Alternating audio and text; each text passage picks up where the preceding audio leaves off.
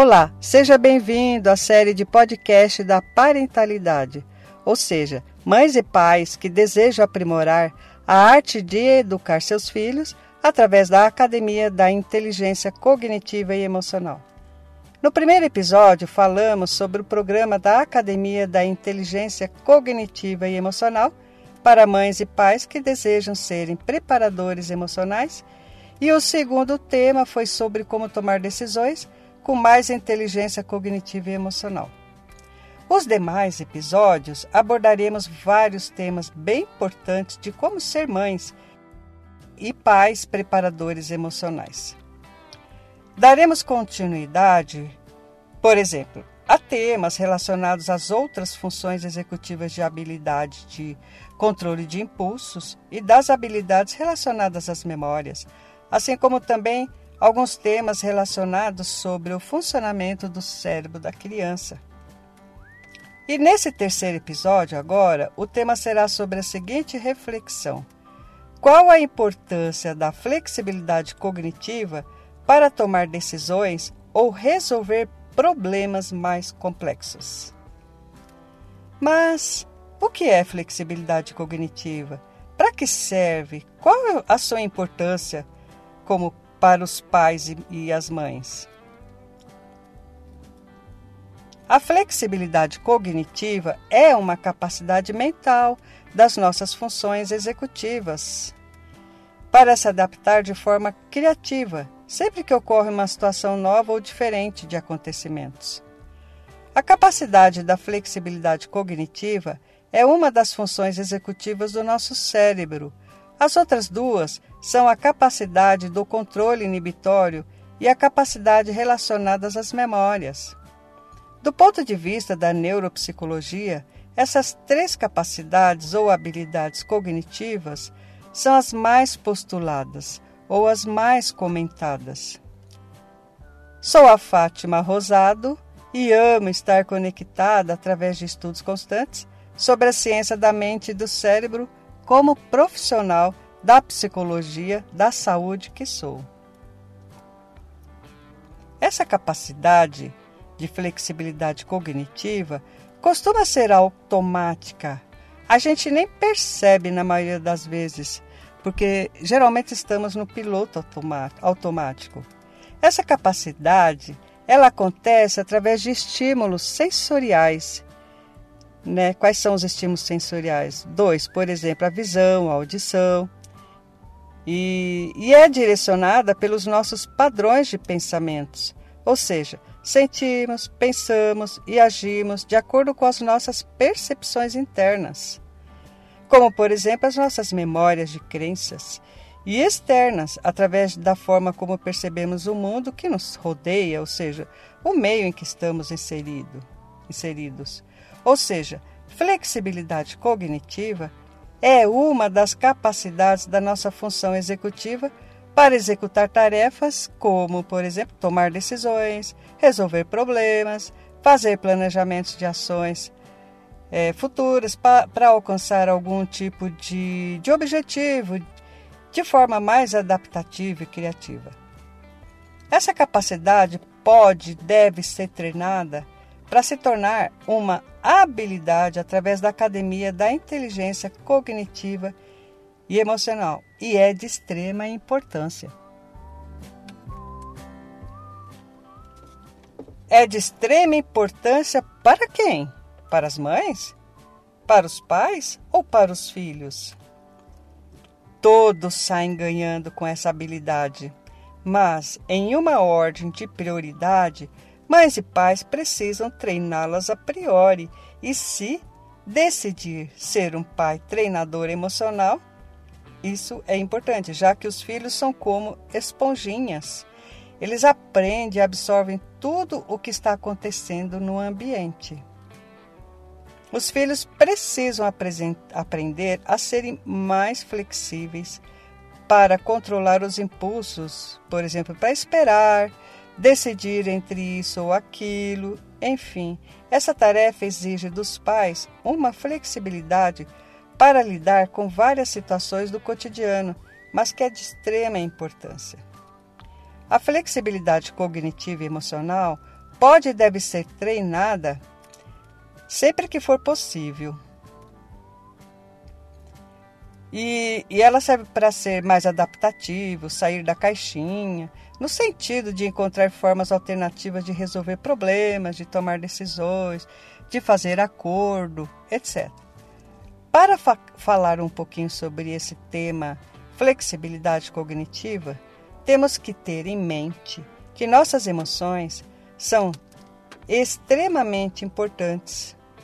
São nossas emoções que nos direcionam na maioria das vezes, e somos condicionados por memórias de aprendizados para agir e ser no mundo. Nossa vida ela está sempre em constante movimento de ação. E com ela, uma avalanche de sentimentos, que, que vários tipos de sentimentos que dão colorido à vida. A vida é permeada por muitas coisas boas, mas também por coisas não tão boas assim, mas que faz parte da vida. Aliás, estamos vivendo tempos difíceis nessa pandemia e com ela todas as outras dificuldades, enfim.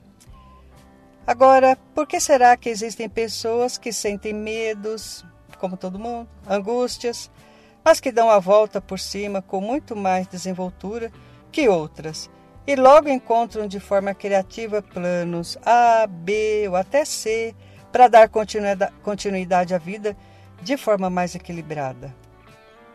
E assim, a vida é vida que segue, não é mesmo?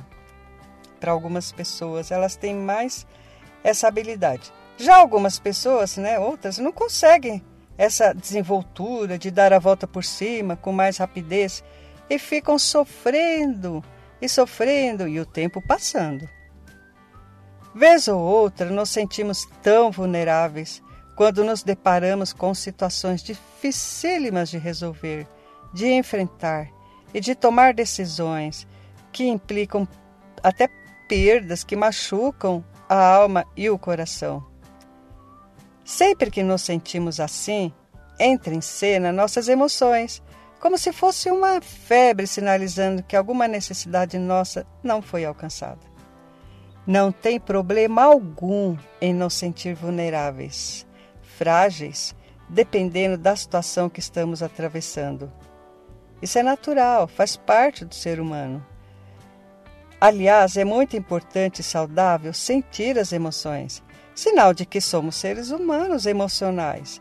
E dependendo das emoções, elas agem como uma autodefesa, tanto para correr ou para lutar, fugir ou enfrentar. Nossas emoções tentam nos dizer: Oi, alô, cuidado, reaja, faça alguma coisa por você mesmo. Olhe para você, veja o quanto você é importante. Não vá por esse caminho. Ela até pode sinalizar que você não deveria estar naquela situação ou nessa situação, que você não merece. As emoções trabalham a nosso favor. Imagine só se o medo não entrasse em cena para nos defender, como seria?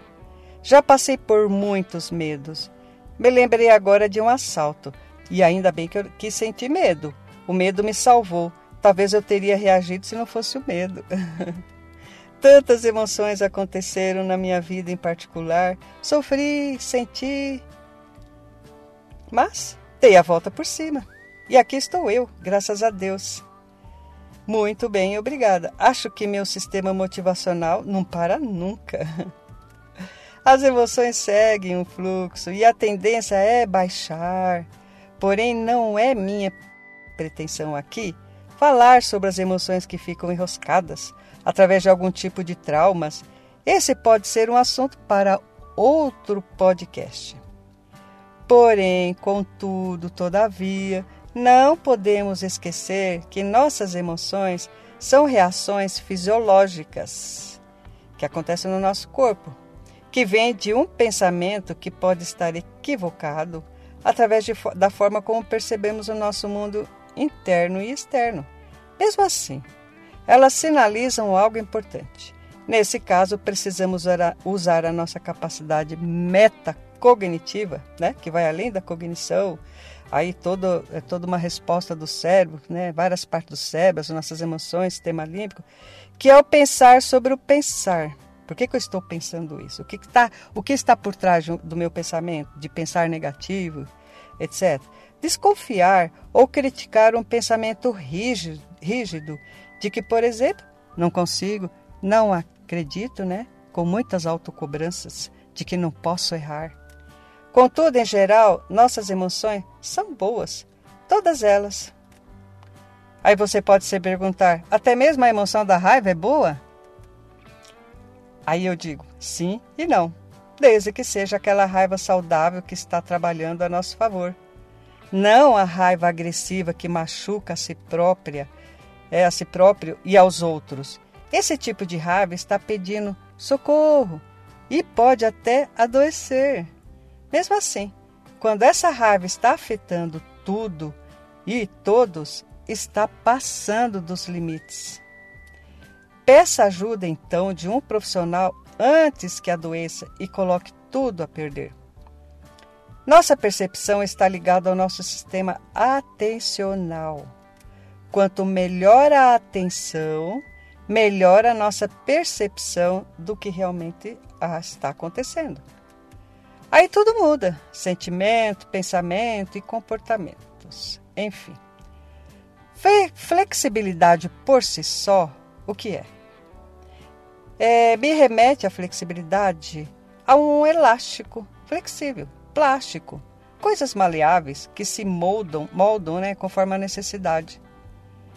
E eu fico encantada quando eu vejo a importância da habilidade, da flexibilidade física dos atletas das Olimpíadas e o quanto esses músculos precisam ser esticados para que o movimento aconteça da maneira como tem que acontecer. Também quando eu vou à praia, eu fico observando os surfistas e fico encantada com tamanha desenvoltura de um surfista habilidoso.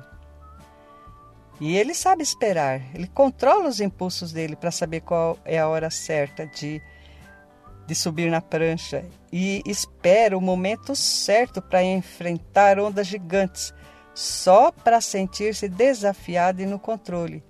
E com calma lá vem ele, surfando e driblando as ondas gigantescas, brincando com elas. Isso é flexibilidade física e cognitiva, porque estão no controle. Sabemos da importância também dos alongamentos dos nossos exercícios físicos, o quanto eles quanto esses exercícios mantêm as nossas juntas bem mais flexíveis e menos rígidas. Na psicologia, usa-se o termo resiliência para determinar o quanto a pessoa pode ser flexível frente às diversas adversidades da vida. Quando a inteligência emocional da pessoa é colocada em prova, como se fosse um, né, um, um bambu flexível que pode ir até o chão e volta sem, sem quebrar. Né? Quando a gente se depara com uma situação difícil e a gente vai até o fundo do poço, sei lá, né? Ou quase, mas aí se recupera porque as emoções elas têm um pico, a tendência é voltar, então ela volta ao seu estado normal, como se fosse mesmo um bambu, né? Quando vem o vendaval. Então, na neuropsicologia, esses termos, esse termo flexibilidade cognitiva não é muito diferente. Está ligada com as nossas emoções e age como um ajuste preparatório, através da adaptação em criar formas alternativas de enfrentar o que for preciso. E quando penso em capacidade, inteligência cognitiva e emocional ligada às funções executivas da flexibilidade cognitiva, me vem à mente uma experiência incrível que vivi com minha filha e meu neto, o mais velho, quando subimos em um balão dentro de um grande cesto. Essa experiência aconteceu na Capadócia, na região da Turquia.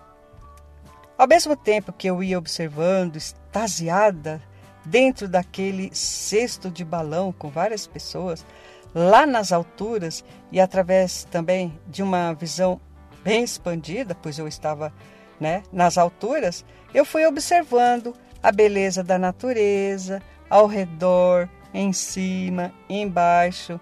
E também pude perceber no chão vários balões, alguns sendo reparados, outros esperando serem preenchidos com lindas estampas coloridas e vazios, mas que de nada valia para aquele propósito de subir às alturas, caso eles não fossem preenchidos.